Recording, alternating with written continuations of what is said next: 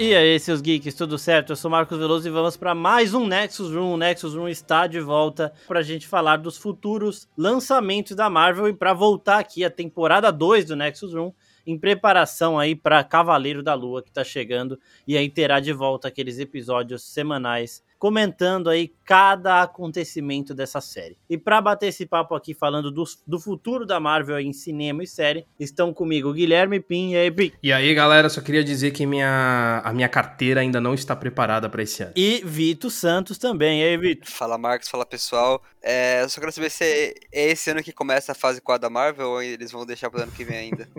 Olha que engraçadinho. que engraçadinho que ele é, não? Bom, gente, primeiro a gente vai falar dos lançamentos na ordem, né? E vocês mandaram perguntas lá no Instagram, a gente vai também responder essas perguntas aí. Falando só dos de 2022, os que vão ser lançados esse ano e dos, das séries que podem chegar esse ano. Então, filme que tá para 2023, igual The Marvels, a gente vai falar em um programa mais para frente para o futuro. Então, começando aqui, como a gente vai ter programas individuais aí de Cavaleiro da Lua, vamos falar rapidinho de Cavaleiro da Lua, porque eu quero saber a expectativa de vocês dois, começando pelo Pin, aí que ele é o mais resistente a Marvel aqui nesse, nesse trio. Então, eu quero saber dele aí as, as expectativas para Cavaleiro da Lua. Cara, a, a, minha relação com a Marvel, você fala que eu sou que eu sou meio assim com, com a Marvel, mas é por culpa da, da própria Marvel, entendeu? Porque eles criam uma expectativa na gente em, em algumas obras e eles não cumprem essa expectativa e todo mundo que sabe disso. E o Cavaleiro da Lua, ele, ele me empolgou muito no trailer. Eu acho que é um, é um personagem que eu, eu não tenho ideia de como ele funciona.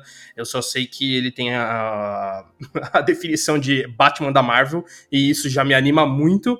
Mas é aquilo, né? O, o trailer ele, ele, me empolgou num nível ali de trazer um tom bem mais sombrio ali na, na história, até por envolver questão de sonho e tudo mais. E, e por envolver também um, um, Cavaleiro da Noite ali, né? Um, um, cara que age na noite. Então eu espero que a Marvel cumpra isso, né? Só que existe também um lado em que as séries de TV, até o momento, elas não estão conseguindo atingir um nível de qualidade muito alto, principalmente em relação ao final. O começo das séries e o meio, da maioria, é sempre muito bom. Só que chega o final, já não consegue atingir o mesmo nível. Isso aconteceu com todas até, a, até o momento. Discordem se quiser, mas para mim aconteceu isso até agora. E existe esse certo medo, assim tem uma vantagem nesse caso, que é a primeira vez que a gente tem a série de um personagem novo. Todos os outros personagens eles já tinham uma base e aqui é um personagem totalmente novo. Então vai ser ali meio que uma, uma história de, de origem e de introdução. Então talvez com isso eles possam desenvolver melhor o personagem, né? Então, de um, um certo lado, me empolga bastante pelo tom que, que eles deram, mas também me deixa com um pezinho atrás, porque a, as séries até agora elas não mostraram uma qualidade tão alta quanto os filmes, por exemplo. Eu concordo com o Pim em parte. Eu falei, Pim, que você é o mais resistente entre nós três aqui, porque eu e o Vitor somos marvetes assumidos, né? Mas, mas eu concordo com esse seu ponto aí. Eu sou completamente entregue. Inclusive, as críticas que eu faço pra Marvel é de alguém que tá esperando a mais alta qualidade, sabe? Mas então, enquanto em relação ao Cavaleiro da Lua, cara, eu concordo muito com, com, com, com o que o Pin disse, né? Sobre é, as séries da Marvel estarem entregando ao longo da temporada, mas chega no final eles se perdem. Não sei se é porque eles não sabem como conectar com o resto do universo, então eles fazem um final meio aberto demais, uhum. sabe? Esse não fecha nada. E, mas assim, com o Cavaleiro da Lua, os trailers são muito empolgantes. O, o visual da, da série parece ser muito bom, tanto Sim. de figurino quanto do, do próprio da ambientação que eles criaram. Esse lance, vamos ver se eles vão ir fundo nesse, nesse dilema dele ter um alter ego, né? Ele ter uma outra pessoa ali vivendo junto com ele, né? E quanto isso vai ser perturbador, quanto isso vai ser bobo, sabe? Uma breva leve ser tratada. Mas assim, eu tô muito empolgado com o Oscar Isaac. Eu acho que ele pode entregar. Eu acho que ele pode realmente assumir esse papel. E quem sabe, assim, igual aconteceu com o Falcão, que acabou virando o Capitão América, dele ganhar um filme depois dessa série, sabe? Eu não sei se eles vão seguir sempre a série sendo séries e os filmes sendo filmes. Eu acho que eles podem fazer um, inter, um intercâmbio aí entre, putz, a série, essa primeira série, essa primeira temporada do Cavaleiro da Lua é para ele ganhar um filme depois, ou para ele aparecer num filme, sei lá, do Blade, alguma coisa assim, sabe, desse mesmo universo. Sim. Mas eu acho que que pode ter. E eu tô sentindo falta, eu falei brincando no começo ali, de quando eles começam a fase 4, porque parece que tá sempre para começar, parece que é sempre o um prólogo e a gente não. Eles não estão conseguindo conectar tudo isso que eles estão lançando de produto. Eu acho que daqui a um tempo o fã que tá acostumado, né, com a Marvel conectando tudo, eu acho que esse é o grande trunfo da Marvel, é você saber que aquilo que você tá assistindo impacta no, no universo em geral. O público vai começar a sentir falta disso, vai começar a reclamar, falar, ó, pô, eu vi um negócio ali, mas não, não senti que, que era tão importante assim, não senti que teve uma, uma ligação. E aí você acaba aprendendo o valor do, do, do, seu produto ali que você está fazendo isolado, sabe? Sim. Porque ele tem que ser muito bom para ter é, uma relevância. É isso que você falou, já vai começar. É, é exatamente, eu também sinto que a gente está ainda começando há muito tempo, né? Tá há dois anos aí para começar a fase 4 real. O Capitão América do Sam Wilson, ele já ganhou nessa, né? Tipo, ele foi apresentado ali, ele ganhou o manto de Capitão América na série, Falcão e Invernal, e agora ele vai ter o filme Capitão América 4. Então, esse já, já é um primeiro. E o que a gente vai ver de personagem de série saindo, chegando em filme aqui, é que a Wanda ela foi apresentada nos filmes e tudo mais, só que ela ganhou a série dela né? Agora vai vir no filme Doutor Estranho, só que ela já é uma personagem extremamente popular, então eu também não sei se conta. Mas o confirmado mesmo é a, a Miss Marvel, que vai chegar em The Marvels depois. Mas antes, falando agora ainda de Cavaleiro da Lua, tem duas perguntas de Cavaleiro da Lua. Biel Félix pergunta: será que o Blade pode aparecer em Cavaleiro da Lua? Vi isso aí, eu não sei se foi rumor a gente falou disso na época de, de Eternos, porque o Blade, ele tá em Londres, o Cavaleiro Negro tá em Londres e o Cavaleiro da Lua, e Cavaleiro da Lua se passa em Londres, e esses são três personagens com um núcleo sobrenatural bem semelhante. Então, a, eu fiz até um vídeo falando disso, de que o Blade podia ser o cara que vai, o Nick Fury dessa galera sobrenatural. Ele vai explicar como é que funciona esse mundo e ele vai juntar a galera que pode ajudar nas, a combater as ameaças sobrenaturais da Marvel. Então eu acho que tem chance sim de aparecer o Blade aqui, mas é, seria para formar esse time, para chamar o Cavaleiro da Lua para esse time.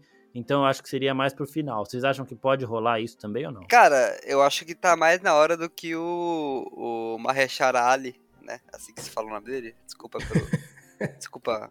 Mahershala Ali. É, eu acho que tá na hora dele aparecer, sabe? Porque assim, ele foi anunciado ali em 2019 Sim, já são três anos ali, né? Vamos fazer três anos. A galera ficou muito empolgada porque ele é um puta de um ator, ele é muito foda. E tá aí, né? Estamos precisando ver esse Blade. Quando que vai sair? Vai sair só junto com o filme dele em 2023, sei lá, 24? Ou seja, acho que tá na hora da, da Marvel soltar ali as pequenas participações, sabe? É o, é o Nick Fury que, que na época ali, o Samuel Jackson chegou a aparecer em um, um episódio de Age of S.H.I.E.L.D. que acho que metade, no, nem 10% do público da Marvel viu, sabe? Então acho que cabe ele fazer essas participações. Ele não precisa ser um, uma participação onde ele vai estar na metade da série, mas é um episódio, sabe? Aparecendo ali, apresentando, tendo uma facilidade já, porque eu acredito também que muito público que chegou depois dos filmes é, dos Vingadores e tudo, não conhece o Blade, então ele pô, não sabe nem que o Blade é um herói da Marvel. Então eu acho que precisa ter essa apresentação. E é uma maneira ótima, sabe? Você colocando ele ali uma cena ou um episódio inteiro pra contar ali e, e unir esse, esse mundo que a gente ainda não viu nada, né? É, esse mundo sombrio da Marvel, muita gente nem faz ideia que existe. E, Sim. inclusive, Cavaleiro da Lua e Cavaleiro Negro vai dar uma confusão, porque são muito cavaleiros, né? Nossa, é verdade, maluco. Mas eu, eu acho que cabe, sim, a participação dele, viu? Seria muito bom pra, pra realmente como, como eu disse, no, pegar no tranco. Falar, ó, a gente tá fazendo isso aqui. Mostrar o que tem um plano, sabe? Pra Sim. não ficar só. Muita gente nem sabe o que o, que, que o Kit Harington tava fazendo ali no, no Eternos. Achou que o, o Jones não se perdeu no tempo ali, pegou uma, um portal errado e, e apareceu lá, né? Então eu acho que tá ah, precisando. Deixa os caras ver ele como cavaleiro mesmo. Pra ser, Exato. igualzinho o Jon Snow. Exato, então. É, vai tá faltando a Marvel mostrar, sabe? Sair desse, desse lugar cômodo, tipo não, eu tenho um plano, mas mais pra frente eu te mostro, mais pra frente eu te mostro, mas mais pra frente perdeu o público, sabe? Tá aí o, o Batman voltando aí com o Robert Pattinson e eu quero ver agora a resposta, sabe? Mais que não seja uma resposta direta, mas eu quero ver entregando e, e não ficando só no vou, é, vou chegar com o filme do Doutor Estranho, pô, teve o Homem-Aranha que fez muito sucesso, mas tá na hora já de, de se movimentar, até porque esses atores mesmo, eles não ficam muito tempo, né? O próprio Chris Evans já saiu, o Robert Downey já saiu. Então tá na hora de vir com o Mahershala tá na hora de vir com os Oscar Isaac, que é realmente pra ter essa, essa, esse novo alcance da Marvel, sabe? Não, eu concordo plenamente com o Vitor. Eu acho que a, a Marvel ainda ela não deixou claro qual que é o, o plano dela daqui para frente. Tudo bem, eles brincaram muito com o multiverso até agora, usando esse o tema para algumas obras, mas ainda não ficou claro do, do que vem para frente. Eu acho que o que eles fizeram lá no primeiro Vingadores de colocar o Thanos já deixou muito claro qual que era o objetivo dali para frente, né? Até agora a gente não teve esse tom. Então eu acho isso preocupante também, porque não existe só a Marvel hoje. Então eu acho que isso é uma coisa que a Marvel ela tá com um conforto muito grande, porque nesses 11 anos de, de universo conquistou muito público, o público continua amando a Marvel, só que tipo assim, quando começou isso e quando cresceu a Marvel, meio que só tinha a Marvel. A DC ela tava num, num momento muito complicado, só que agora ela tá começando a se reerguer um pouco e não existe só isso de super-herói, tem o outras obras de super-herói também que estão conquistando o público. Então acho que a Marvel ela precisa tomar um certo cuidado de voltar a se organizar, né? Porque no momento eu acho que ainda tá uma bagunça. E eu concordo com o Vitor quando ele fala que o Blade ele pode ser esse personagem meio que organizando a, a, a casinha, tá ligado? Ainda mais nesse hum. universo sombrio, eu acho que ele é um personagem que ele já foi, entre aspas, introduzido. Eu ainda acho que a Marvel deveria ter apresentado fisicamente ele para dar esse tom mesmo de que, ó, esse cara é que vai começar organizar as coisas aqui para frente. Se não for ele, aí a Marvel tem que introduzir esse personagem que vai organizar a casinha o mais rápido possível para tentar é, voltar para os trilhos, assim, porque eu acho que ainda tá muito bagunçado. O, os filmes, eles estão funcionando bem? Então, né, a gente teve o Homem-Aranha aí que se provou Acho que o Doutor Estranho também vai fazer isso. Porém, eles têm que começar a mostrar que não são só filmes isolados, porque o que conquista o público em relação a Marvel é o compartilhamento de universo. No momento em que você assume que cada filme vai ser solo, pô, você tem que fazer isso é, antes, né? Você não pode chegar agora e falar, ah, então, gente, esse filme é solo, tá? Não vai ter mais conexão nenhuma. Então, assim, é, eu acho que Doutor Estranho vai ser o filme definitivo para isso. Eu sei que a gente tá falando isso há uns três anos já, eu sei que a pandemia atrapalhou também os planos da Marvel, porque eles tinham ali um intervalo menor, porque Doutor Estranho era para ter estreado ano passado, então a gente, eles tinham um planejamento muito bem feito e a pandemia atrapalhou. Não é só culpa da pandemia, porque a própria Marvel, eu acho que não conseguiu uh, se concentrar em organizar esse começo de universo como eles tinham se organizado lá atrás. Então, é um pouco tá um, tá um mistério, tá, tá ligado? É um. Então, eu espero não, que o Doutor Estranho morreu, seja essa, esse primeiro passo para organizar a casinha. Não, o Vitor falando mistério morreu foi a mais. Ainda bem que o ódio dele é baixo, não dá pra ouvir. Não, mas, é, é, porque se não falar mistério aqui, o Marco já começa com teoria de que o mistério vai voltar na série do Cavaleiro é. da Lua. Não, morrer não, não, não morreu. Eu queria, eu queria, trazer outra coisa aqui, porque o Vitor falou de que The Batman apareceu aí e a Marvel tem que responder. Tem mesmo, porque já tem fã desesperado desesperado que fica no Twitter de madrugada falando que ah, a Marvel vai soltar trailer de Thor para respon responder The Batman. Ah, The Batman não pode fazer sucesso. Ele, solta, esse, solta esse trailer de Thor aí, porque estão falando muito de The Batman, não estão falando de, de Marvel, hein? Ajuda nós. Desconhece é, essa situação. Desconhece, né, Marcos? Inclusive, vou cravar um negócio aqui. A gente está gravando esse episódio no dia 13 de março, e quando esse episódio for publicado, já vai ter saído o trailer de Thor. Cravado. Errou! É... Daqui a pouco é o filme de Thor também, gente. Calma, vamos esperar. Daqui a pouco sai o filme Sim. mesmo. É, é, então. Mas aí, passando Cavaleiro da Lua, eu acho que vai ter isso. Vai ser essa conexão com produções sobrenaturais. E a primeira, a única que a gente tem, as únicas, né, que a gente tem já confirmadas são Lobisomem, que vai ser lançado no Halloween do ano que vem ainda e Blade, que também não tem data, então é para 2023 ou 2024. É, então, o Cavaleiro da Lua ele vai se conversar primordialmente com essas duas produções aí. Então é bem pro futuro mesmo. A não ser que eles façam alguma coisa com o Cavaleiro Negro, já mostrando os dois aqui, eu não vejo esses personagens voltando esse ano. Nem Doutor Estranho, nem nada do tipo. Então vai ficar pro futuro para Blade, Lobisomem. E aí eu vejo a Marvel fazendo três rumos diferentes. Um espacial, um sobrenatural e um dos Vingadores na Terra mesmo. né, cuidando de, de toda a situação. É, e aí vai seguindo disso. E em relação, já passando para o próximo, próximo lançamento, que é Doutor Estranho, eu vejo a Marvel com uma mini saga de multiverso aqui para passar da saga do infinito para a próxima grande saga, que deve ser de Guerras Secretas, por exemplo. Porque a invasão uhum. secreta tá chegando agora e pode isso culminar numa guerra secreta. Então, eu vejo que essa saga aí do multiverso que vai acabar em Doutor Estranho 2 começou com WandaVision, teve Loki explicando, Homem-Aranha 3 também lidando com algumas consequências e Doutor Estranho vai lidar com a maioria das consequências. Eu acho que isso daí é uma mini saga que vai fechar aí nessas produções. São quatro produções, né? Duas séries e dois filmes. E aí a gente já vai ter mais caminhos a seguir com o próximo Thor e com os outros filmes que vão sendo lançados aí. Para Doutor Estranho, vocês acham que é isso também que vai fechar uma mini saga? Vocês acham que ele vai o Pim falou um pouquinho, né? Que acho que vai dar um pontapé inicial aí pro uhum. futuro. Cara, eu acho que é o filme que a Marvel tá esperando, sabe? Que Sim. eles estão. Calma, gente. É, a gente teve que adiar, teve tudo isso da pandemia, a gente teve que remanejar todos os filmes, todos os lançamentos, mas calma que vocês ainda não viram o Doutor Estranho. Porque aquilo, o No Way Home fez sucesso, fez o maior sucesso, assim, bateu junto com o Endgame. Só que não era um filme da Marvel, é um filme da Sony, que a Marvel usa ali o, o, ator, mas ele é compartilhado, então eles não podem fazer o que eles queriam exatamente com, com Homem-Aranha. Então eu acho que o grande filme que eles estão esperando desde Endgame é esse do Doutor, Doutor Estranho. E eu acho que eles vão despirocar total. Vai ser algo nível de, de impacto de Endgame, ou seja, eles. É o que você falou, eles podem muito bem fechar essa saga e já mostrar todo o plano que a gente tá cobrando, que a gente tá sentindo falta da Marvel, sabe? Então, a, a, a empolgação tá grande. Eu, eu ainda não. Eu vi o trailer que saiu junto no filme do Homem-Aranha e não vi mais nenhum, para não tomar um, um, spoiler algo desavisado assim. É nível de, de esperar algo realmente grande da Marvel.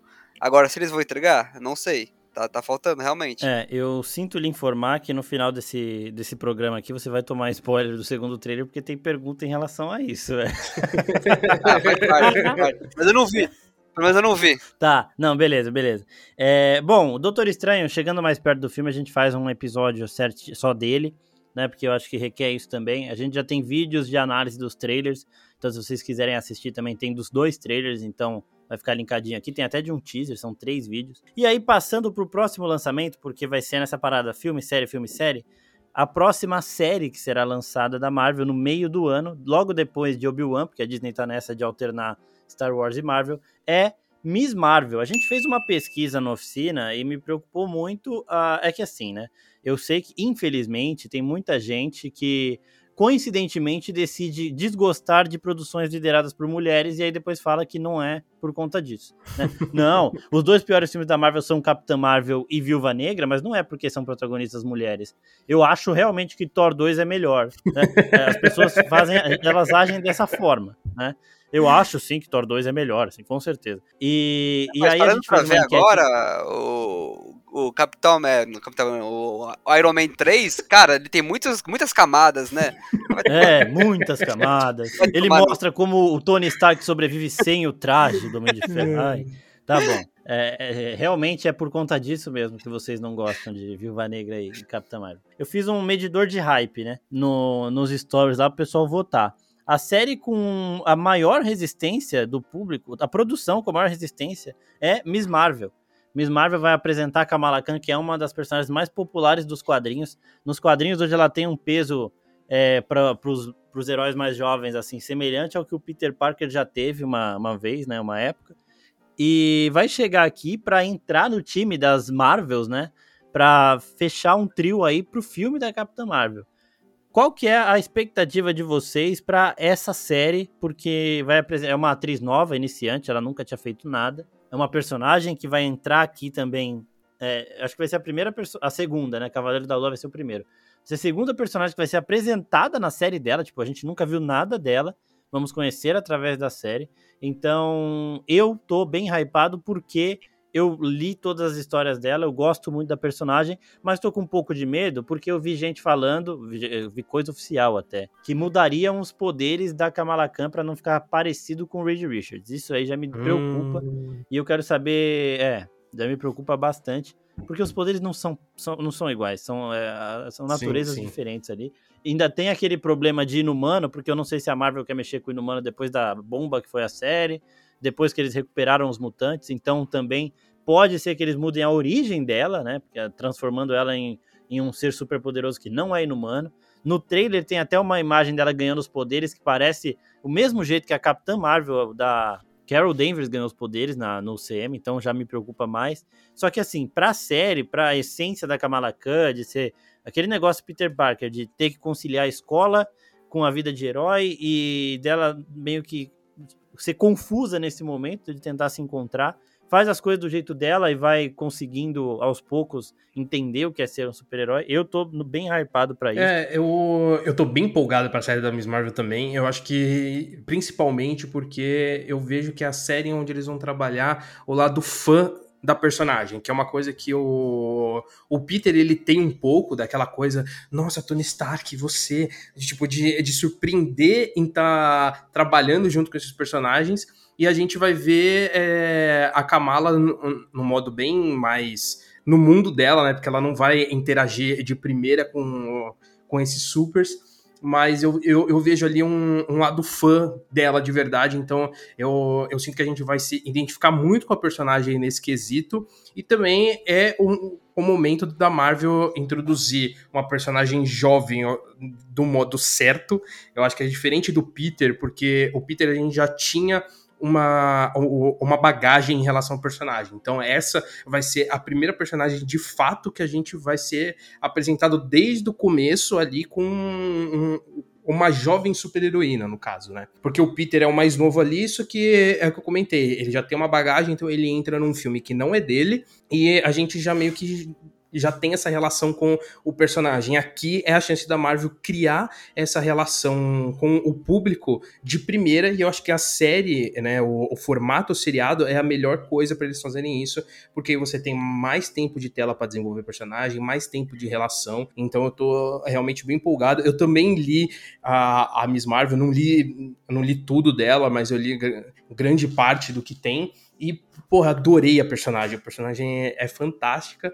E em relação aos poderes dela, eu vi que, na verdade, não vai ser o corpo dela se transformando, mas vai ser uma pegada mais holográfica ali. Que é uma coisa que eu não gosto, porque eu acho que quebra um pouco o que é a personagem. Porque quando a gente fala Sim. da Kamala se descobrindo heroína, também é uma questão ali de se descobrindo. É, é meio que a, a transição de adolescente para adulto, né? Que você vai mudando o seu corpo, você vai mudando suas seus pensamentos, as suas vivências, as suas experiências. Então isso faz parte da personagem. Ela transformar o corpo dela em elástico e a mão dela ficar gigante, porra, faz parte da essência da personagem. Então acho que fazer isso de uma forma holográfica para você diferenciar de um personagem para o outro quebra um pouco o que é a, a personagem em si. Claro que eu acho que a, a, a série ela pode criar ali uma justificativa para mudar isso, ou mudar um pouco a personagem, que a gente está falando também de adaptação, então a gente está aberto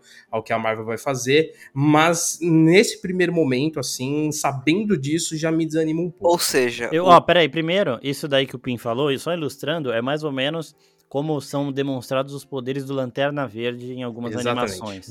Né? Então, também não gosto, e o Pim falou tudo aí, nessa né? que ele falou não, é... Os poderes dela refletirem nela é, mesmo. Pelo que eu entendi, o Pin já está reclamando que não está igual os quadrinhos antes da série lançar. Ou seja, ele não, tá não, não, não. não, não, não, não, é, aí não, aí não. Mas... Olha o polêmico aqui, ó. O sensacionalista. Quem tá curioso pra saber é só entrar no Twitter do Pin que vai, vai entender ali o, o recado. É, muito bom. Não, não, não, me quebrou, me quebrou, quebrou minhas pernas, não tenho o que falar agora. É, é, enfim, eu tô aqui, só, só tô aqui pra lembrar, viu, gente? Mas assim, é muito legal o que o Marcos falou, de curiosamente as pessoas que não gostam da, das séries é, com protagonistas femininas, com direção feminina, por não gostar, né? É uma mera coincidência, né? Só que assim, tá na hora das pessoas, do nerd em geral, entender que ele não pode só ver o que ele se identifica, porque existem outras pessoas no mundo. Não sei se você já viu na rua, mas existem outras pessoas é, de outros é, gêneros, de outro, outras cores. E assim, é super normal a gente assistir coisas em que a gente não se identifica e a gente gostar do, do produto, do conteúdo. Então acho que é uma série muito importante para mostrar isso. A gente já teve isso é, em Gavião Arqueiro, em Hawkeye, que é, é a série em inglês Hawkeye pode significar tanto para ela quanto para ele, né? Não, não necessariamente era uma série do, do Clint. Mas Exatamente. eu acho que tá na hora da gente ter mais conteúdo assim, sabe? Pantera Negra já foi uma quebra de estigma muito boa, porque é um filme muito bom, que tem a representatividade, então, sabe, ele agrada todos os públicos, ele só não agrada as pessoas idiotas, sabe? Mas assim, cara, eu tô muito empolgado para ver, porque é o que o Pim falou. É, a gente pode estar tá vendo ali o, a aparição de uma Peter Parker, sabe? De alguém que. De um jovem que tá ali, que tem um, pode ter o mesmo peso do Peter Parker pra uma nova geração, sabe? Então, cara, é, ver isso acontecer anima muito. E, e assim, agora um, de um lado mais crítico, ela pode trazer um sentido pra nossa amiga, né, pra Carol Danvers, que eu até esqueci o nome dela agora. Que, Brie Larson, Capitã Marvel? Marvel? Que, que... É, Caralho, velho. Até maluco, esqueci o nome mano. dela. O cara fala, passa o comentário dele inteiro falando que tem que para as pessoas gostarem mais desses filmes e depois ele joga hate. Não, não tô jogando hate, não tô jogando hate. Eu tô falando que a Marvel mesmo esquece Você quer ser polêmico, a gente vai ser polêmico. A aqui, Marvel mesmo esquece ela, eu tô falando aqui. Oh, o que fizeram com ela em Endgame foi palhaçada. Ela é só o filme inteiro, volta no final ali só pra salvar. Pô, tinha que dar mais espaço pra ela. Não, tinha que dar mais espaço pra ela. O que fizeram com ela em Endgame é o negócio que a gente fala do problema que tem o Superman na DC e ela aqui. É muito poder, então você tem que dar um jeito de limitar essa atuação. No filme dela, eu acho que eles vão fazer aquela parada que a vampira faz nos quadrinhos, que é de tirar uma parte do poder dela, colocar alguma limitação para dar uma segurada, porque, tipo, ela é muito mais poderosa que qualquer outra personagem na porrada, Sim. né? Tipo, eu acho que saindo na mão, assim, com a Wanda, por exemplo, ela não é tão mais poderosa. Doutor Estranho também, mas na porrada, velho, até no, nem o Thor aguenta ela, tá ligado? Mas... E, tipo, não aguenta assim de longe. O Thanos deu uma cabeçada nela, o Thanos tinha amassado todo mundo, deu uma cabeçada nela, quase que rachou a cabeça dele, ela ficou parada, velho. Ela destruiu uma nave do Thanos só voando na nave. Tá? É uma bomba então, atômica gigante, assim. Então, mas aí, mas aí Marcos, é... concorda que esse é um problema da Marvel, que a Marvel tem que lidar. Ela simplesmente sumir e falar, não, tem que resolver um, um probleminha ali na, na Galáxia 5 ali, já volto. Não é o melhor, não é o melhor jeito, né? Entendeu? Não, não é, mas é aquele negócio. Quando você tem um negócio para fazer e você ainda não pensou direitinho como fazer um negócio bonito, você dá essas soluções rápidas. Né? Então, forçadinho. Eu, eu realmente estou muito empolgado que eu acho que o filme da a série da Miss Marvel, ela pode trazer um sentido ali, pode dar uma nova visão pra gente, que é o que a gente teve um pouco com a Mônica Rambeau já no, na, na série da, da Wanda. Sim. Então, é, além de toda essa representatividade e essa nova aparição ali de de um, um, personagem muito semelhante ao Homem-Aranha, né? Que é uma criança que tá ali descobrindo os poderes, que, é, como o Pim falou, provavelmente vai ficar retida ali no seu bairro no, nessa, nessa temporada, sabe? Exatamente. Eu acho, eu acho que pode ser ali Além de uhum. tudo isso, algo que dê sentido para esse núcleo, né? Porque na verdade agora a Marvel virou uma grande novela das nove, né? Com vários núcleos separados, né? E a gente fica torcendo para eles se encontrarem. E tá aí uma analogia boa, é viu, Marcos? Pode usar, viu? Pode é, usar. É, muito bom, muito Vou bom. Deixar usar. E o que o Pim falou, que para mim é o principal, é desse lado fã da Kamala, né? Que Tipo, caralho, ela, ela nos quadrinhos ali idolatra o Tony Stark e a Carol Danvers. E aí quando chega na Guerra Civil 2, que é um contra o outro, ela fica meio que sem saber para onde ir e tal. Então, é, esse lado é muito bom porque eles abraçam ela, ela também, ela é igual o Peter Parker estava sendo mesmo. Tipo, tá no meio de seres que você sempre admirou ali, ela fica meio deslumbrada, mas ela consegue se impor na situação e, e conquista respeito deles, né? E uma outra coisa que eu quero muito ver pro futuro da Marvel é a relação dela com o Miles Morales, porque eles são melhores amigos nos quadrinhos, eles formam uma equipe de jovens vingadores, junto com o Nova, o jovem Nova lá, os três liderando. Então é uma parada pro futuro, né? Que eles se rebelam contra os Vingadores mesmo, porque eles não concordam com a forma de agir e tudo mais. Não é que eles se enfrentam, mas eles fazem uma equipe à parte ali para seguir um caminho que eles acham mais correto. Né? Então Quero ver também isso. E assim, né? Quem reclama de representatividade é quem sempre se viu representado na tela, né? Quem nunca precisou pedir por isso, né? Então, Exato. Pessoal, e, se, favor, e né? se, as pessoas são tão fãs quando elas se dizem, ela tem que gostar de tudo que, que, a, que a, a, empresa faz, que a Marvel faz, e não só do que ela consegue se, se ver representada, né? Fica aí o recado. Exatamente. É, e aí, ó, passando agora para outro filme, Thor, Amor e Trovão, que vai chegar dia 8 de julho Na Doutor Estranha, dia 6 de maio. E Thor é dia 8 de julho. Então teremos aí dois meses, intervalinho entre esses dois. E por isso que o trailer do Thor não ter saído até agora, em março, tá me incomodando. Porque é, o, o, tempo de trailer e filme de Doutor Estranho foi, foi menor, Eternos foi menor, é, Viúva Negra foi menor. E Homem-Aranha foi também foi semelhante. Já tá chegando perto do que demorou para sair o trailer de Homem-Aranha. É, bem perto, na real. E esse filme, mano, vai ter um dos momentos que eu já tô vendo aqui na minha cabeça. Um dos momentos mais épicos da Marvel, assim, porque o Taika, ele sabe mesclar o épico com a palhaçada. A gente viu os momentos da Hela, do Surtur ali em Ragnarok. E ele já disse que esse filme aqui é basicamente o que ele fez em Ragnarok com atores e uma trama um pouco diferente. Então vai ser a mesma pegada, né? Eu não desgosto não, porque ele que encontrou o tom do Thor. Pim pode rir, debochar aí, mas. Não, não, eu não tô ele, debochando. Eu, eu sei, eu, eu sei que você não tá. Não, eu tô rindo, eu tô rindo, da, tá... de, eu tô rindo da definição dele, que é simplesmente maravilhosa. É tipo, é, é o mesmo falou... filme com atores e uma história diferente. Tipo, achei. Achei é, é muita cara do Taika falar esse tipo de coisa. É, então, ele Sim. falou que ele mentiu no currículo pra conseguir entrar na Marvel. É, o cara é foda, né? Tá nem aí. E assim, a parte épica desse filme promete porque nós teremos o Christian Bale, né, o Batman da trilogia Nolan, como Gore, o carniceiro de deuses, né? É um ser, é um alien com uma, uma aparência bem assustadora, assim, e ele, tipo, ele mata, ele sai caçando deuses aí. Nós temos o Russell Crowe como Zeus, já confirmado, Russell Crowe como Zeus, só que uma participação pequena. O que eu acho que vai acontecer? A gente vai ver o Gore matando Zeus, tá ligado? Numa treta foda pra caralho, que pode aí é, alertar o Thor para os riscos que ele tá correndo. Então, tipo, é, mesma, é tipo um Kratos tá caçando deuses aí, tá ligado? É o Gore. Aqui no, uhum. na, no universo Marvel, ele vai sair caçando, vai matar Zeus. Falaram que vai ter também a deusa Bast aqui, nesse, a deusa que o Pantera Negra fala muito, que o povo de Wakanda idolatra lá, e que ela que rege tudo, é aquela deusa que aparece em forma de pantera, inclusive no Pantera Negra 1 ela terá sua personificação física humana aqui nesse filme e também deve ser obstáculo para Gora e deve enfrentar ele em algum momento. Então esse, esse embate de um cara que está caçando deuses, luta entre divindades, porque se ele tem o poder para matar um, um Zeus da vida, ele é muito foda também. Eu acho que essa parte épica aí já me ganhou inteira no filme e além disso a gente vai ter a trama da poderosa Thor, né? A Jane Foster aí, porque a Natalie Portman, ela tinha saído da, ela tinha meio que um rancinho da Marvel porque prometeram um bagulho para ela e não cumpriram, né? Entregaram ali para ela uma personagem que era um mero é, par romântico ali e não era isso que ela queria. O Taika chegou e falou, ó, eu vou fazer isso aqui com a sua personagem, tá bom? Aí ela voltou, mano, felizaça, ficou com o braço maior do que o, o braço do Robert Downey Jr., tá ligado? Ela tá mais forte que os caras lá, tipo, tirando o, o, o Chris Hemsworth o, e o Chris Evans, ela tá mais forte que todo mundo.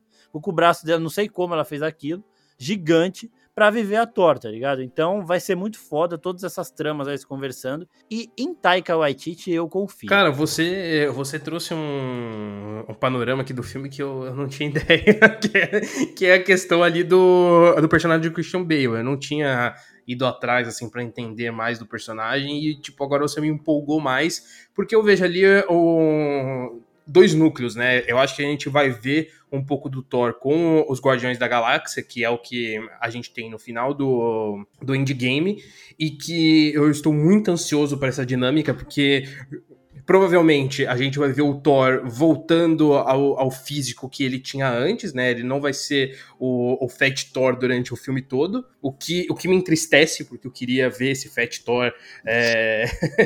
mais vezes. Esse Fat Thor não, esse Thor de verdade, né? É, tirado exato. realmente da mitologia e não o Thor Rodrigo Wilber. Mas... É a questão da representatividade. Exato, né, exato. Porra, eu, eu quero um cosplay da Marvel pra fazer, tá ligado? O mais próximo que eu tinha era o Flash Thor, maluco.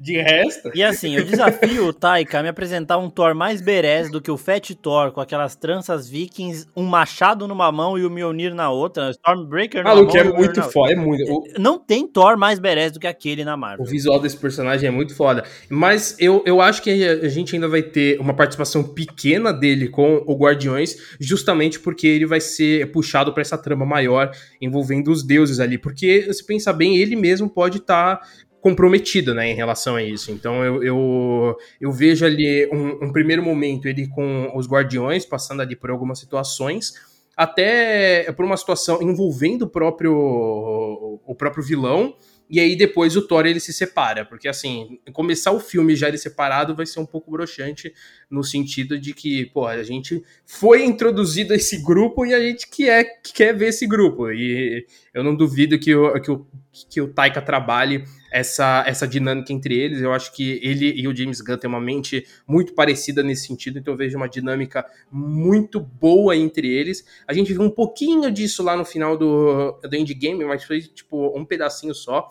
Mas agora eu acho que vai ser um pouco mais é, eu não vou dizer maduro, porque o, humor do Taika não é nada maduro. Nem o do James Gunn. No né? sentido de, tipo, é, nem o do James Gunn, mas a relação deles já tá mais amadurecida do que lá atrás, então eu vejo uma dinâmica muito mais rica entre eles ali. Então, pô, esse é um filme que eu tô muito ansioso mesmo, até para ver também a, a Jane Foster, porque eu li uma saga dela como Thor, e, porra, é, é sensacional, tipo, é, é, é, muito foda o conceito dela, assim, e que ela também pode ser também o, o fio condutor para trazer esse Thor de volta, né?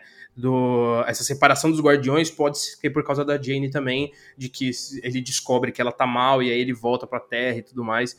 Então ali tem muitos momentos em que a gente pode ver essa, essa evolução do universo do Thor. E ter briga de deuses é um. Pô, vai ser um bagulho surreal, assim. É outro nível, né? né Zack Snyder já fez isso, mas tudo bem, né? A gente aceita. Mas fez, é, velho, não fez tão bem. Não fez errado, não, porque a melhor não, fez, coisa é, a melhor do Snyder Cut é a Batalha dos Deuses, mano. Você tem razão, aquilo é muito foda. Aquela cena é do caralho. E antes de passar pro Vitor, só algumas outras coisas, para lembrar que quando acabou Endgame, depois das filmagens, né? Depois do filme já ser lançado, Guardiões da Galáxia 3 seria lançado antes de Thor 4. Aí tivemos todos os problemas da Disney com o James Gunn né?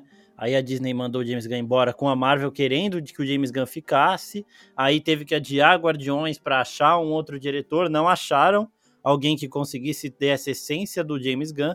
Chamaram ele de volta, só que aí o processo de desenvolvimento do filme estava mais atrasado do que os dos demais, até porque ele estava com projetos na, na Warner, né, para fazer o Peacemaker e tudo mais, então ele teve que adiar as filmagens de Guardiões, e aí mudou essa ordem. Então o Thor tá com os Guardiões, eu acho que, tipo, vai ser uma desculpa igual da Era de Ultron para ele sair, porque lembrando, ele não está com o Mjolnir nessa realidade. Depois que acaba Endgame, o Capitão América pega aquele Mjolnir e vai devolver. E nas imagens promocionais que apareceram aí, que a Marvel ainda não pegou autoria de nada, que é até bem feio, as que fizeram no PowerPoint, igual uns posters de Homem-Aranha que tinha lá, é, aparece a Jane Foster com o Mjolnir remendado, o Mjolnir que a Hela quebrou. Então, eu acho que ela vai conseguir reconstruir esse Mjolnir de alguma forma, né? Pode ser pelo poder, por ela ser digna, chegar perto e reconstruir, sei lá. E vai ser esse o Mjolnir que ela vai usar. Então, o Thor pode ser alertado ou porque tem um monte de deus morrendo do nada, e aí ele vai falar: caralho, eu vou ser o próximo, eu não posso ficar aqui, eu tenho que ver o que tá acontecendo. Igual ele fez com as joias, porque antes de Guerra Civil ele, ele abandona os Vingadores aqui na Terra e fala: ó, tenho que resolver o bagulho das joias, tá? Então eu vou vazar. E aqui, ó, tem, tem um monte de Deus morrendo aí, eu tenho que vazar porque vai sobrar para mim, eu tenho que ver o que, que tá acontecendo. Exatamente. Ou com o Mjolnir também, tá ligado? E, lembrando, tudo que envolve os Guardiões da Galáxia, o James Gunn tá envolvido. Então ele foi consultor do Taika para cenas dos Guardiões, e o Taika faz isso com o Thor também, quando o Thor caso o Thor apareça em Guardiões 3, por exemplo. Não, para falar primeiro que eu concordo muito com o que o Pin disse, né, do que o, o grupo, né, com, junto do, do Thor com os Guardiões tem nome, né? Que são os Asgardianos da Galáxia, né? Os uhum. Asgardianos da Galáxia. É assim, é uma, uma frase só para definir esse grupo que é saudade do que a gente ainda não viveu, né? Que pelo amor de Deus, pelo amor de Deus, cara, eu pagaria, eu pagaria um plano só pra ver, um plano da Disney Plus só pra ver essa série, sabe? Se o problema é dinheiro pra juntar todo mundo, eu dou. Não tudo, mas eu dou uma parte. Dou um dinheirinho. Né? Eu dou 0,5%. não, não, também não. Assim. Eu pago uma mensalidade de 40 reais, entendeu? Eu pago, eu pago. 40 reais eu pago. Boa. Mas enfim. Agora. Ah, fala. Ah, não, então, só pra completar, que, cara, assim, a gente tá empolgado. Eu falei que eu tô muito empolgado com o Doutor Estranho, que deve ser o carro-chefe da Marvel. Mas assim, eu tô pronto, eu tô pronto, Taika. Pode mandar pra ver um filme estilo Ragnarok, só que ainda maior, só que com deuses, só que com, com tudo isso, sabe?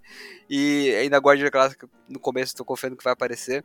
Eu tô pronto pra esse filme, viu? Pode lançar, Taika. Pode mandar trailer, pode ir que eu vou ver tudo. Agora, vamos passar então. Também tô hypadaço pra esse filme. Eu acho que mais até do que o Doutor Estranho, porque o Doutor Estranho a gente já viu o que esperar, né? Vai ter muita coisa chocante, mas já vimos o Thor, a gente não viu nada ainda. Agora, passando pra She-Hulk, eu vou passar já com a pergunta do Leandro Gonçalves aqui. Será que She-Hulk vai ser da hora?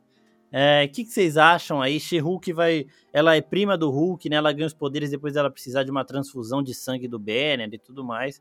Advogada, então pode ter um demolidor aparecendo aí também, para fazer um Law and Order da vida, um How to Get Away with Murder aí da Marvel. Quebra da quarta parede, igual o Deadpool faz, a She-Hulk faz muito.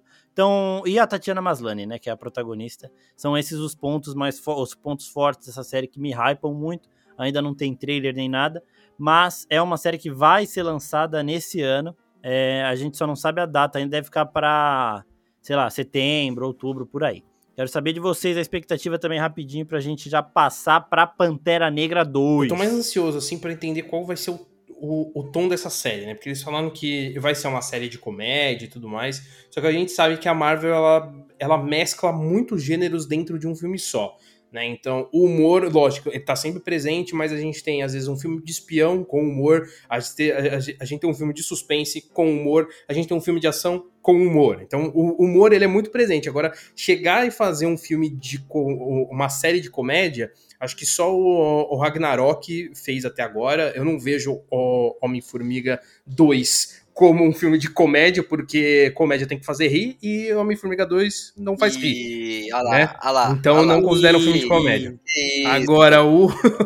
Agora, pra essa série, eu tô, eu tô ansioso pra entender isso. Qual que vai ser essa é, esse tom que eles vão dar, porque vai ser a primeira obra desse universo da Marvel com quebra de quarta parede, então eu quero saber como que eles vão fazer isso, se vai ser simplesmente vão fazer acontecer, ou se vão trazer alguma justificativa, porque eu acho que é uma quebra de linguagem muito grande para um universo muito bem estabelecido, então eu tô ansioso para saber como que eles vão trabalhar isso, então é o que eu mais tô, é o que eu mais tô empolgado para ver mesmo, assim, do que a história em si, porque a história em si eu não tenho ideia do que eles vão trabalhar, se vão mostrar o dia, dia a dia dela como advogada, se vão trazer uma trama com um vilão, ou se vai ser só uma trama dela tentando controlar a, a She-Hulk, né? Tipo, ela é, é um, um, confronto interno dela com, com a Hulk dela, e aí no final ela, ela descobre que ela consegue conviver com a Hulk dela normalmente, e aí é, é, ela assume a figura de Hulk. Então é o que eu mais tô empolgado para entender como que vai ser esse tom e qual que vai ser a história também. Eu, eu gostaria de ver ela tendo que controlar essa, essa Hulk dela num julgamento, tá ligado? Onde advogados geralmente jogam baixo um com o outro, assim, pra conseguir a parada e ela tendo que manter a calma, tá ligado? Porque ela é uma advogada mais pelo. parecida com o, o Matt Murdock, né? Low profile, ela cuida mais dessas paradas dos heróis que não podem muito aparecer e tudo mais. Ela ajuda a galera e, mano, quando a galera joga sujo assim, ela fica puta e tipo, tem que se segurar. E aí depois a série já mostra ela aceitando esse lado e indo para um julgamento como She-Hulk, né?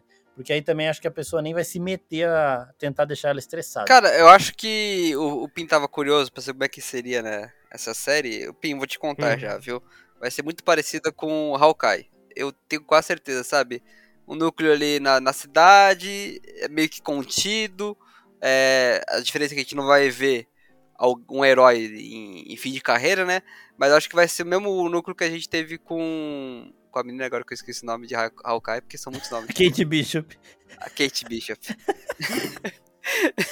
Enfim, mas eu acho que vai ser muito nesse, nesse, nesse negócio contido, sabe? Dentro desse universo. Pode ser que apareça um Fisk, por que não? Não sei, talvez, hein? Tá ali na cidade, é um grande vilão. Então pode ser que a, apareça ali o, o próprio é, Matt Murdock. Matt Murdock, que ele tem que aparecer, né? Agora aí que foi confirmado, né, que vai ser o Charlie Cox.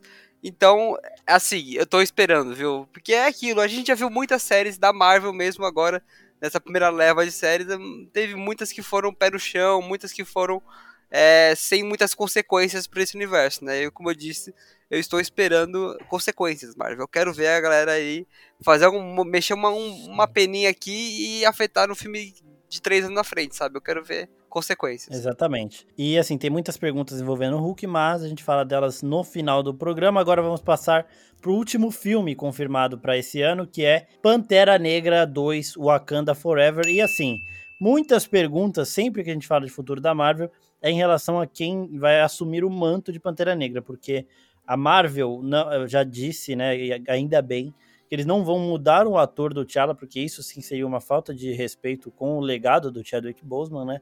Mas outro personagem existente no universo Marvel vai assumir esse manto.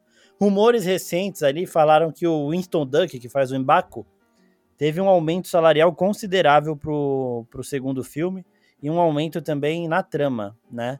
O roteiro já pronto, adaptou-se o roteiro para que o personagem dele tivesse uma importância maior. Então tem muita gente especulando que ele seja o próximo Pantera Negra. Eu quero saber o palpite de vocês, né, em relação a isso, e depois também sobre toda a trama que pode envolver o namoro, o reino de Atlantis tudo mais. E já vou soltar a minha aqui. Eu acho que o ideal para assumir esse manto, já falei isso diversas vezes, seria o Michael B. Jordan, porque, tipo assim, o Wakanda poderia salvar a vida dele, né? Ele, ele fala que ele tava morrendo, que ele preferia morrer.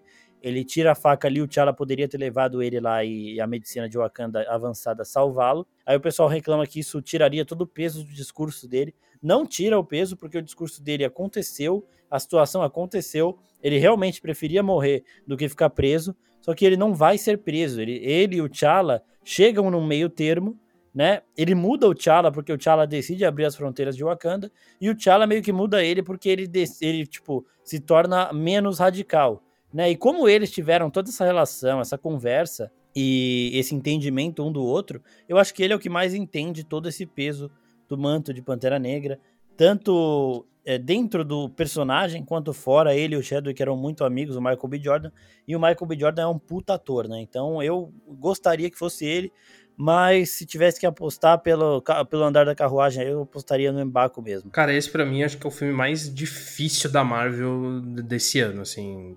Lógico, eles não começaram a produção agora, mas Sim. acho que é, é o filme mais difícil da gente tentar saber o o que vai acontecer. Eu acho que até um, um primeiro anúncio assim, e, e eu sinto que para a própria produção também é muito difícil, porque pô, você perder o seu protagonista que fez história como o, o personagem porra, deve ser muito difícil você chegar e, e ter que fazer um segundo filme sem ele, de novo, né? E você desenvolver uma história ali Sim. que faça sentido, que não quebre o legado do personagem, mas que também faça uma homenagem para ele. Então, para mim, acho que esse é o trabalho mais, mais complicado da Marvel para esse ano, né? Mas eu, eu confio no Ryan Coogler, eu, eu acho que ele é um diretor fantástico e eu acho que ele tem foda, uma, foda. uma ideia para esse universo muito bem estabelecida na cabeça dele, então eu acho que ele é o cara certo para trabalhar nisso. E, assim, dentre as opções, eu prefiro o Winston Duck. Eu acho que a jornada do. Eu esqueci o personagem do Michael B. Jordan. Qual é o nome dele? Killmonger. Killmonger. O Killmonger, valeu. É, são muitos nomes, são muitos nomes. É difícil. muito nome, é muito, é muito difícil. Porque eu acho que a jornada do Killmonger ela já foi muito bem estabelecida no, no primeiro Pantera Negra e para mim acabou ali. Eu acho que é um final muito digno pro personagem e eu não, não vejo uma volta dele. Lógico, se, se ele voltar, eu não vou ficar triste, porque o Michael B. Jordan é, é espetacular, o personagem também é, é espetacular, mas eu não queria ele de volta. A história dele acabou ali e para mim acabou muito bem. Eu acho que é um pouco ó, Toy Story 3 tá ligado? Tem um Sim. final épico e o 4, ele é até legal, porque você vê a, aqueles personagens de novo, mas não é igual o 3, tá ligado? Eu acho que pode acontecer isso se o, se o Killmonger assumir esse papel, então eu vejo ali de uma forma mais, mais coesa pro universo ser o, o personagem do Stan Duck mesmo, e talvez ali uma apresentação do namoro, talvez, né? Eu acho que essa é a, é a teoria mais plausível de acontecer, até porque já teve uma pequena introdução ali quando a, a Capitã Marvel fala a no... Natasha, né? A, a, a Okoye fala, a Okoye fala que teve umas vibrações aí no oceano e ela tá lá em Wakanda. E aí a, a Natasha quer, quer ver, quer ver, ela fala: Não, calma, não é nada, né? Mas essas coisas nunca não são nada, tá ligado? Exato. Então eu acho que pode ali ser o momento da gente ter um namoro. E é isso que eu falei, acho que o mais plausível de, de acontecer é o stand-up assumir. Eu não acho que a gente vai ter um Pantera Negra solo. Eu acho que ali vai ser um momento de Wakanda se unir né? Não vai ter uma figura única, vai ser a cidade como um todo se unir para a batalha. É tudo bem que no, no, primeiro Pantera Negra a gente tem isso também, mas aqui eu acho que isso vai ser mais forte porque não, eu não vejo mais ter um símbolo Pantera é. Negra após a morte do Boseman. Então eu vejo ali é, a, a, cidade inteira sendo o Pantera Negra e não tendo uma figura única. País. Nação de Wakanda. Cidade. eu falei? Cidade. Falei cidade, perdão. País. País Wakanda. É, é assim, é isso mesmo que você falou. Eu acho que, tipo, eles são uma, uma nação unida com um símbolo, né? Um líder simbólico ali. E isso daí se, tipo, acho que talvez não tenhamos mesmo. Interessante. É que o negócio é aquele negócio de carregar à vontade o legado, né? E para mim, a pessoa uhum. que carrega a vontade é o personagem, o Killmonger. Ele carrega a vontade do T'Challa, do mesmo jeito que eu vejo o Michael B. Jordan com, com o Chadwick Boseman, porque eles eram muito próximos real, assim. Mas é, fazer, pra trama, então, assim, também o Stone Duck pode ser interessante. É, vai, vai, ser, vai ser uma missão muito difícil, tanto pro ator quanto pro personagem que for assumir esse manto, né? Sim. Mas é, o ator tem que, tem que ser um ator bom. Não vai ser a antivacina da, da, da Shuri não, lá, deixa, não sei. Deixa essa, aí, deixa essa mina é, fora disso. Essa aí podia até mudar deixa a atriz, essa mina fora disso. Exato, ela podia ser trocada, né? Podia mudar a atriz. Ó, o Chadwick aqui não troca, agora ela vazou. Não, ela podia Mas enfim, real. vai ser um peso muito grande, sabe? Tanto pro ator.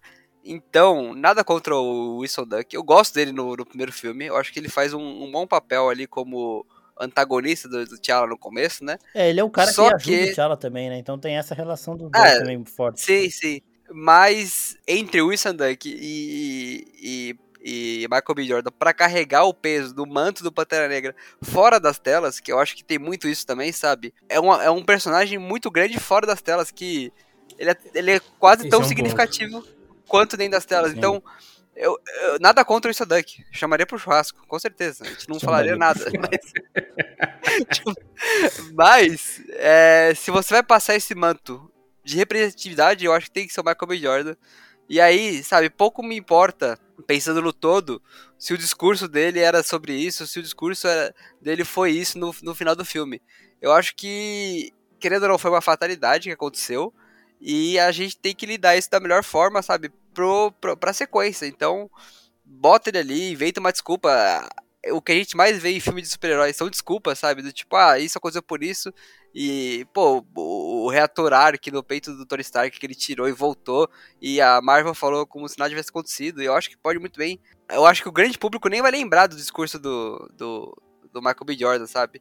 Vamos falar, ó, ele, na verdade a gente trouxe ele para essa cama, câmara, ele ficou aqui congelado e com a nossa tecnologia a gente conseguiu fazer ele voltar e agora a gente precisa de você. Entendeu? O povo precisa de você para liderar a gente. Então eu acho que essa é a melhor saída, sabe? É como eu disse, é uma escolha muito difícil. É, parafraseando aí um, um, jornal famoso aqui de São Paulo. É. Caralho.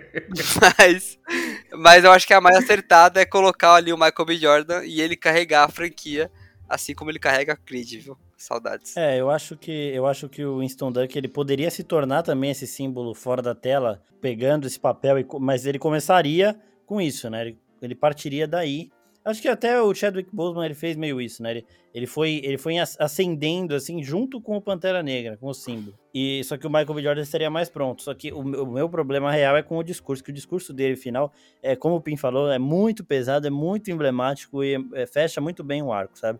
É a mesma coisa de você trazer o Tony Stark de volta agora, tipo, o discurso do Killmonger, ele tem muita representatividade. O Tony Stark não é nem por discurso, por nada, é pela trajetória dele dentro da Marvel só, só dentro do CM. Já o Killmonger, ele extrapola essa tela, né? É uma parada muito pesada para você simplesmente reiniciar. Só que, mano, Michael B. Jordan, sei lá, velho, isso aí é complicado. E, de novo, eu confio também no Ryan Coogler, eu gosto muito disso que a Marvel tá encontrando, um cineasta para cada determinada produção. Então, o Ryan Coogler, ele sabe de Pantera Negra ali como ninguém. Ele tem.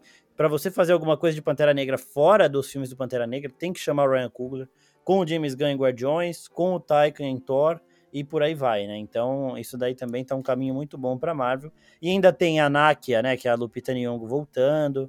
Ainda tem a Okoye também voltando a Danai Gurira, então é um elenco muito forte aí. Anunciaram também a, a Micaela Coel, que ganhou prêmio pra porra com I May Destroy You, que é uma série da, da HBO, uma minissérie, ela ganhou muito prêmio, ela criou a série, ela atuou na série, ganhou prêmio de atuação, de roteiro e tudo mais. E ela tá chegando no filme, ninguém sabe o papel dela. Tem gente até especulando Tempestade, na época já especularam, então vai ser foda. Hum. E, mano, é isso. E- sem- e é claro, a gente não, não- muito. A gente não comentou aqui, mas nada impede de ser uma protagonista feminina também, né? A Nakia pode assumir o manto, Sim. né? Exato. Que, que também faria tudo. Não sendo a Shuri, tá ótimo, irmão. Não sendo a Shuri, tá ótimo. não, não sei da Letícia Wright. Pode mudar ela. Se mudar a atriz e colocar. É verdade, é, não é culpa da Shuri. A Shuri não tem nada. A Shuri É. não faria isso. A Shuri é cientista, ela reconhece a ciência, ela jamais negaria a ciência. Entendeu? É, bom, agora, encerrando o ano de 2022 nas produções, depois a gente vai responder as perguntas, tá, gente? De tudo aqui, até de, de séries e filmes que a gente não falou aqui no programa. Mas a produção que também deve ser lançada esse ano, 2022, é Guerra Secreta. Seria aí a última série, essa não ganhou confirmação, nem data, mas deve, pode chegar lá para novembro, dezembro. E Guerras Secretas pode começar uma nova trama aí na Marvel. Tem um puto elenco já. Tem o Samuel Jackson de volta como Nick Fury. Tem o, o Manderson, eu esqueci o nome dele, de volta como o Talos, né, que é o Skrull. E ainda tem Olivia Colman, que cansou de ganhar Oscar e Globo de Ouro aí. É, Emilia Clarke, que é a Daenerys de Game of Thrones. Então tem gente nova chegando também de peso nesse elenco. E vai mostrar os Skrulls se infiltrando em cargos importantes na Terra para tentar dominar o nosso planeta, né? Algo parecido com o que a gente viu aí na trama do Peacemaker mesmo, que a gente falou até num episódio do sobre filmes e séries. É algo que a gente vê nos quadrinhos acontecendo e que achamos que aconteceria em Capitã Marvel, só que aí a gente viu um lado bom dos Skrulls. Não significa que todos os Skrulls são bons, do mesmo jeito que na Terra a gente tem humanos bons e maus, os Skrulls também têm, né? Então a gente vai ver uma facção maligna dos Skrulls tentando assumir a Terra e o Talos mesmo ajudando o Nick Fury e todo mundo a comandar isso aí. Pode ser que apareça Super Skrull e tudo mais, e já conecte com, com o Quarteto Fantástico. E é a série que mais desperta curiosidade nas pessoas. Invasão Secreta, né? Se eu falei Guerra Secreta, eu fico confundindo toda hora. E eu quero saber de vocês aí, o que vocês acham de Invasão Secreta? Mano, essa é outra que eu tô muito curioso, porque assim, a, a Marvel ela tá trabalhando coisas gigantescas dentro de, um, de uma fase só.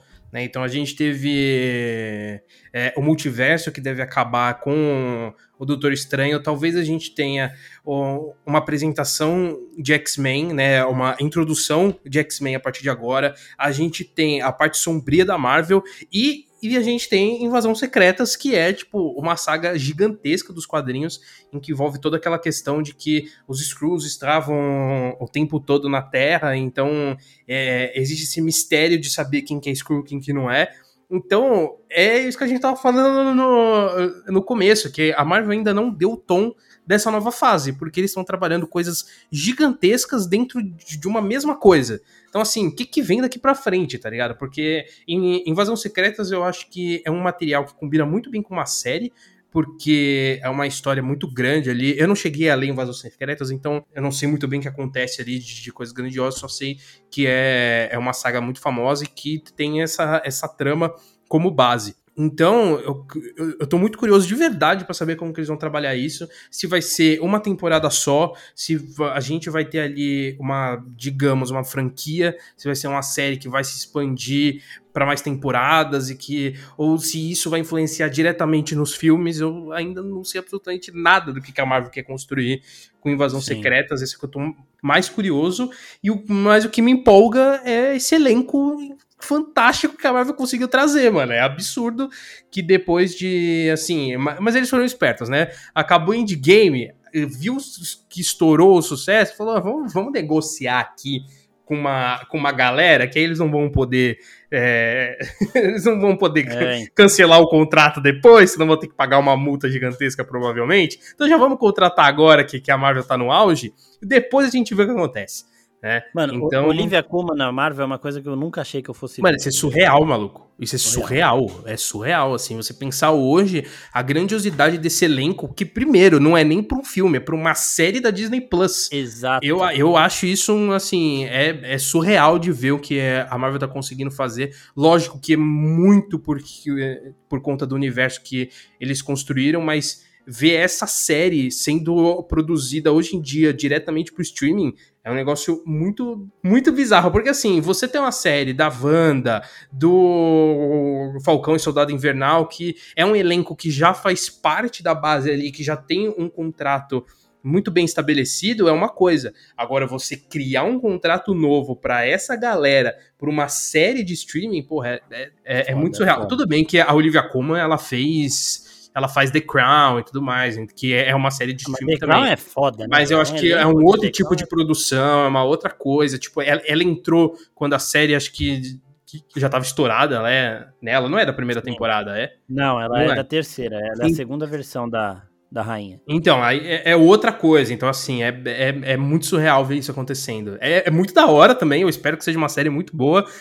Nesse ponto de elenco, é, é uma coisa surreal de, de ver o que tá acontecendo. passar pro Vito, é, Capitã Mar The Marvels, né? Capitã Marvel 2 tá lançado para tá marcado para 17 de fevereiro de 2023. Então eu acho que essa série lançando no final do, desse ano aqui, pode conectar direto para esse filme também, porque a Capitã Marvel ela tem muita relação com os Skrulls, né? Cara, empolgado, porque é o que vocês falaram, sabe? É, essa pode ser a próxima grande saga, que, querendo ou não, é o que a gente tá esperando da Marvel, né? Marvel, nos diga, qual é a grande saga? Legal, vocês fazem brincadeira com o multiverso aí.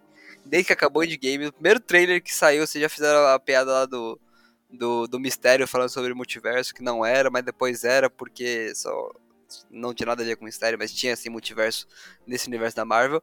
Só que a gente tá sem foco e assim, falando pessoalmente, essa parte de pessoas infiltradas, screws, investigação, parece ser muito legal, viu, Marvel? Trabalho nisso aí. E o elenco sensacional, é o que vocês falaram, a Marvel eu não sei até que ponto eles já sabiam o que eles iam fazer com esses atores. Ou eles deram a famosa empolgada, sabe? Do tipo, estamos no hype aqui, vamos assinar o contrato com a galera. Vamos pegar o máximo que a gente puder de ator foda, depois a gente dá um jeito, Sim. sabe? Não sei até que ponto foi já pensado. Porque realmente, se a gente parar pra olhar agora, e até olhando nesse podcast mesmo, são muitos núcleos, são muitos atores fodas, são muito. É, lugares diferentes estão acontecendo, né? Tem espaço, tem uhum. mundo sombrio, tem a terra, tem a terra que separa em vários núcleos também. Então, cara, aonde vai chegar? Eu acho que pode ser que esse Invasões Secretas também dê ali um tom para esse futuro da Marvel que tá com uma interrogação tão grande, sabe? Então a gente tá tão em dúvida. Bom, gente, encerrado Guerras Secretas aí e as produções da Marvel esse ano, a gente vai agora responder às perguntas que vocês mandaram envolvendo todas essas produções. A gente respondeu já no comecinho do programa as perguntas envolvendo o Cavaleiro da Lua, mas tem muita coisa dos outros produtos aí, e principalmente pelo que eu vi aqui por cima, envolvendo Hulk e Guerras Secretas, Invasão Secreta, né? Invasão, eu confundo toda hora. Invasão Secretas, até a própria Guerras Secretas, que é um outro arco aí que pode chegar. Mas, bom, começando aqui com o Lucas underline P Costa. Hulk voltará a ser o Hulk bruto e foda? O que você acha, Vitor? Cara, eu acho que não. Eu acho que o Hulk inteligente, ele tá ali pra, pra ficar, sabe? Eu acho que quando aparecer, eu não, eu não vejo muito dele conseguindo controlar essa transformação, porque como ele fala, né? Ele, ele equilibrou ali, né, o, os dois universos, eu não vejo ele conseguindo acionar um botão para voltar. Eu, não, eu não, entendo assim. É, não. então, eu acho assim, que é um outro momento. A gente vai ver mais do Professor Hulk, até lutando, saindo na mão. Pode ser bastante interessante porque a gente não viu isso ainda. Tá, ele vira Professor Hulk, ele foge com o braço dele lá em Ultimato, só que o braço dele vai se recuperando. Inclusive, eu expliquei como ele se recupera, né? Porque no filme eles falam que é permanente, porque é uma lesão de, radia de radiação gama num corpo de radiação gama. Então isso não se curaria, mesmo com o fator de cura foda do Hulk. Mas ele aparece já curado num, num trailer de She-Hulk. Então aquilo pode ser antes, mas eu acho difícil ser antes da lesão. É, e eu expliquei nesse vídeo que tá, vai ficar aqui no, no link também do episódio na descrição aqui. É, de como ele se curou. Eu acho assim, a gente vai ver um professor Hulk agora mais, vai ser desenvolvido, e eu acho que tem potencial, sabe? Não, não precisa do Hulk porradeiro. Já tem outros porradeiros agora aqui. Já tem a Capitã Marvel. Se o Hulk fosse só isso, tipo, tudo bem. O Hulk, ele, ele tem a, aquela parada muito foda de quanto mais puto ele fica, mais forte ele fica. Então ele poderia, sim, até derrotar a Capitã Marvel. Isso seria bem interessante de ver. Mas, mano, a Marvel seguiu outro caminho, entendeu? Então, tipo, eu prefiro, ao invés de reclamar, esperar. É, eu, eu acho que tem um potencial aí eu gostaria mais de ver o Hulk ficando cada vez mais puto e mais forte a nível a ponto de chegar e conseguir dar um pau nos seres mais poderosos, ficaria. Mas não é isso que eles vão fazer. Então, eles podem até colocar o Amadeus Show, que é um outro Hulk, para ser esse Hulk mais violentão aí, se bem que o Amadeus Cho ele mantém a consciência, né? Então é meio foda também. Seriam dois professores Hulks aí, então, sei lá. É, mas é isso, acho que não vai voltar a ser Hulk bruto e foda não, viu, Lucas? Agora, Binho Feitosa, acho cedo para invasão secreta. Eu não acho cedo porque essa trama já começou a ser apontada em Capitã Marvel. Então não é cedo. O filme da Capitã Marvel saiu em 2018, 19, né? Então eu acho que não é cedo, tá na hora, é bom para preparar terreno para o futuro da Marvel também. Os Screws já estão aí, tem que ser usado, velho. Eles já estão assumindo o Nick Fury, é, tipo, estão fazendo as coisas que o Nick Fury deveria fazer na Terra. É, então, é, eu acho que não é cedo, não. Já prepararam terreno para isso. Você concorda, Vitor? Eu concordo, né? Até porque muita gente diria em 2012 que é cedo pro Thanos conhecendo já do, do MCU tudo.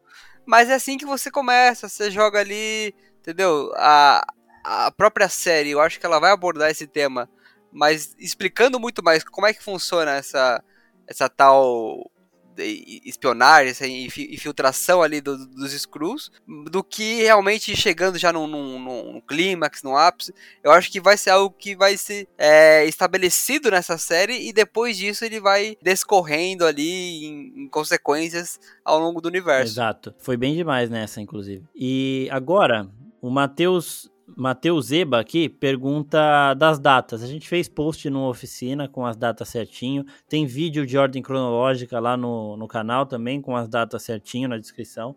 Então depois dá uma olhadinha lá, mas a gente já foi falando aqui as datas que já tem confirmadas, a gente fala, a gente falou quando começou os assuntos. Igor Portelada, em qual filme deve aparecer Galactus? Aí, tipo, beleza, a gente vê que tem uma galera meio mais cautelosa, né? Cedo pra invasão secreta e tem uma galera já, mano, quero Galactus. Eu acho que assim, depois que eles introduzirem os, guardi os o Quarteto Fantástico, que vai ser daqui uns 4, 3, 4 anos, ah, depois disso, no filme do Quarteto, eles vão demorar um pouco pra Galactus. Então eu não me surpreenderia se Galactus viesse daqui uns 8 anos só, tá? Então para 2030, meu amigo. Galactus para 2030. Concorda, Vitor? Eu tô exagerando. Ele não aparece no, no Quarteto Fantástico naqueles antes, lá, do começo dos anos 2000? Ah, aparece um, um, furacão, né? Um então, vórtex é, universal, bagulho bizarro. Então, pô, tá ali é, já, não precisa aparecer de brincadeira. É. Não, mas vai, vai demorar. É assim, é, é, o que a gente falou no podcast inteiro, né? Tem muita coisa que eles já prometeram. O Quarteto Fantástico, eles também já tem filme anunciado tudo, mas tá mais pra frente ainda. Os X-Men também estão mais pra frente e ainda nem prometeram X-Men. Ou seja, é... eu acho que é fase 5, 6, viu? Exato. Vai ser lá pra frente. E ó, o Igor também pergunta: em qual filme deverá aparecer Mephisto? Eu acho que eles já brincaram muito com a possibilidade de Mephisto, mas eles não vão colocar o Mephisto mesmo. Eu acho que a Marvel tem uma certa resistência, assim, em colocar um, um ser com esse nome e tudo mais. Tem medo de de uma galera protestar, porque tem gente que protesta com qualquer coisa, que não sabe que é, uma, é um, um bagulho de ficção, sabe? Então a galera protesta. Então acho que por conta É, dessa... mas se tem um espaço para isso, é no Blade, né? Nesse universo Exato, do Blade. Se, tem, se, se querem colocar ele, é para esses lados aí, de Blade ou até agora no Doutor Estranho, porque vai ter essa parada de Dark Hold, vai ter muita coisa sobrenatural já começando no Doutor Estranho, então pode ser ou no Doutor Estranho ou em Blade também, mas eu acho difícil a Marvel mexer. Sim, é muito polêmico, né? É, então. Aqui, ó, o Igor também pergunta qual que vai ser o grande próximo vilão da Marvel. Eu apostaria, eu acho, ainda acho que vai demorar um pouco, mas eu apostaria no Doctor Doom. E se o Doctor Doom vier como próximo vilão da Marvel, aí Galactus vai passar para 2035, 2040. Então você vê que a Marvel ela vai fazendo essas coisas aí com calma e aí o tempo vai passando, né? Se olhar 2008, o Homem de Ferro parece que foi ontem, né? Estreou Homem de Ferro, começou isso. A gente tá em 2022. Então falar em 2035 não é viagem nenhuma. Não, e assim, a Marvel já teve um grande vilão nessa fase, que foi a pandemia, né? Que atrasou Sim, tudo, né? exato. Fora isso, é, eu não consigo ainda vislumbrar, viu? Eu acho que esse é o grande problema, sabe? Em 2012 a gente sabia que tinha um Thanos vindo por aí. A gente sabia Sim. que ele ia aparecer. E agora a gente não sabe. É isso, Então, eles é? têm que apresentar essa nova ameaça. Tá Exato. Tá eles têm que apresentar isso logo. Apresentar pelo menos o conceito. Do mesmo jeito que o Thanos foi apresentado em 2012 e só foi aparecer de fato, assim, é, com já indo para cima dos Vingadores em 2019, né? Então. Ah, não, é, mas ele, 19, é, ele aparece, ele aparece anos. em Guardiões também, né? Ali no... É, ele aparece em Guardiões, mas não é, tipo, ele aparece ali ainda puxando só, as né? cordinhas, né? Isso, com presença. É, ele, aí, no final de A Era de Ultron, ele vai para cima, ele fala, tá bom, agora é eu que vou fazer, e aí começa. E aí a gente só vê isso em 2019. Então, desde a apresentação 2018, do Thanos. 2018. 2018, é. Desde a apresentação do Thanos até ele, de fato, atuar como inimigo dos Vingadores, é, são seis anos, né? Então, eu espero que eles pelo menos comecem a mostrar quem vai ser o próximo. Exato. O Léo de verdade fala: qual série vocês acham que será mais impactante pra fase 4, né? Série ou filme aqui? Eu acho que Doutor Estranho vai dar um tom bem foda aqui, vai, vai ser o, o grande acontecimento que vai envolver outras produções.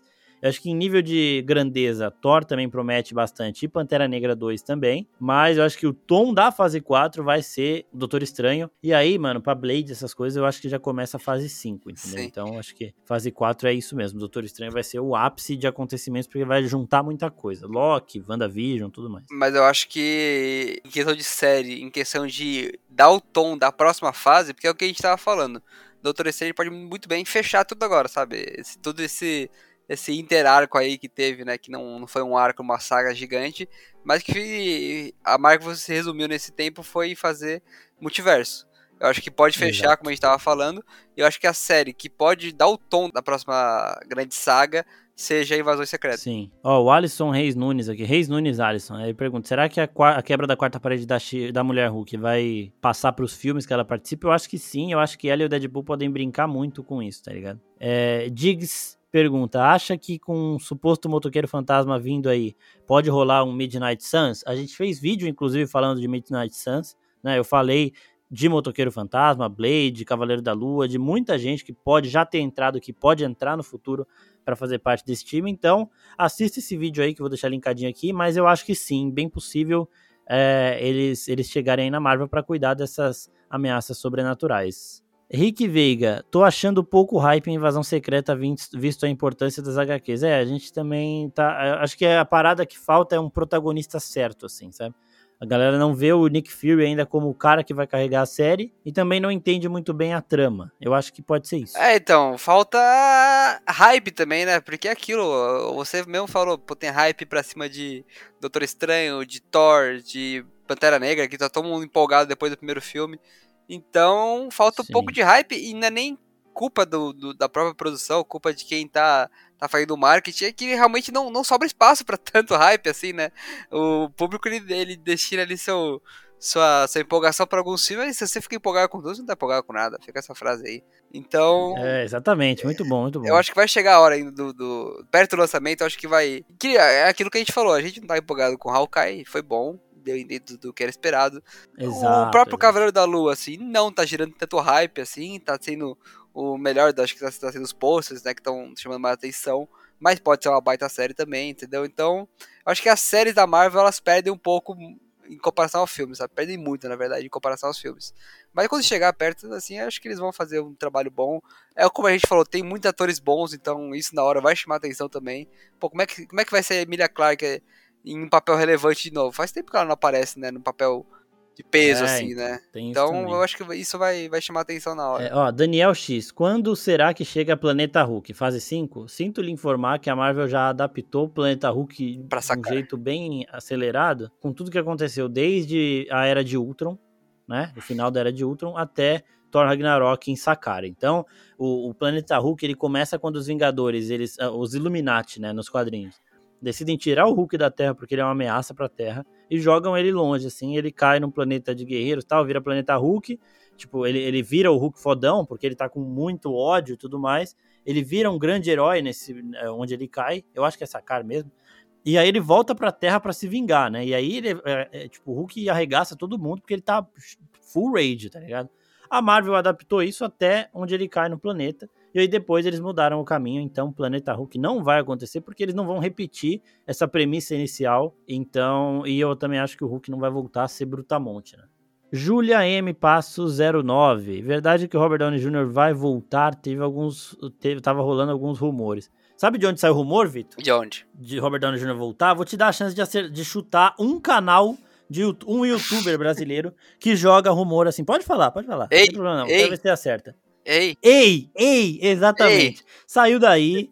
E é o seguinte, gente, sinto lhe infor- informar vocês aí, mas eu gostaria, não sei se eu gostaria porque ele fecha muito bem o arco eu acho que dele. ele vai voltar sim, pô. Acho que ele Mas- sim volta pra casa dele, né? Assim, né? É, ele volta pra casa dele.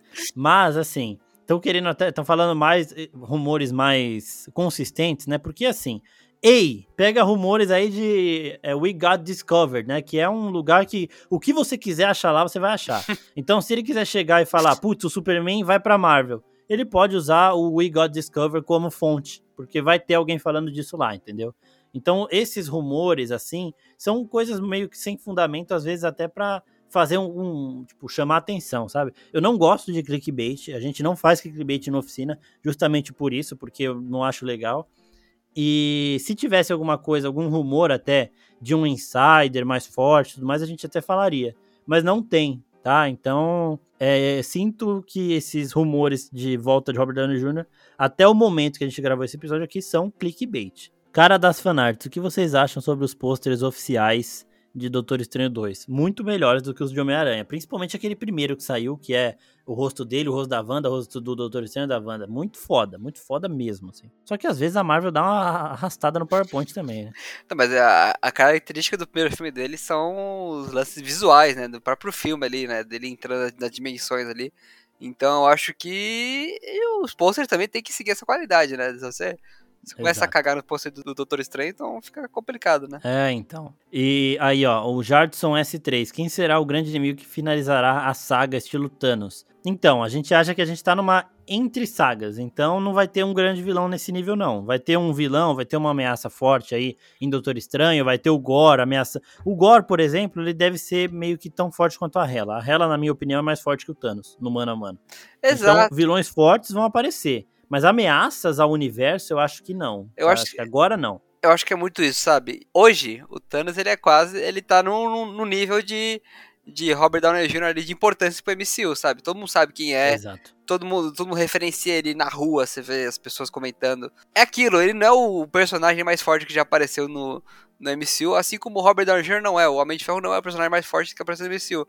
Só que eles são personagens mais relevantes.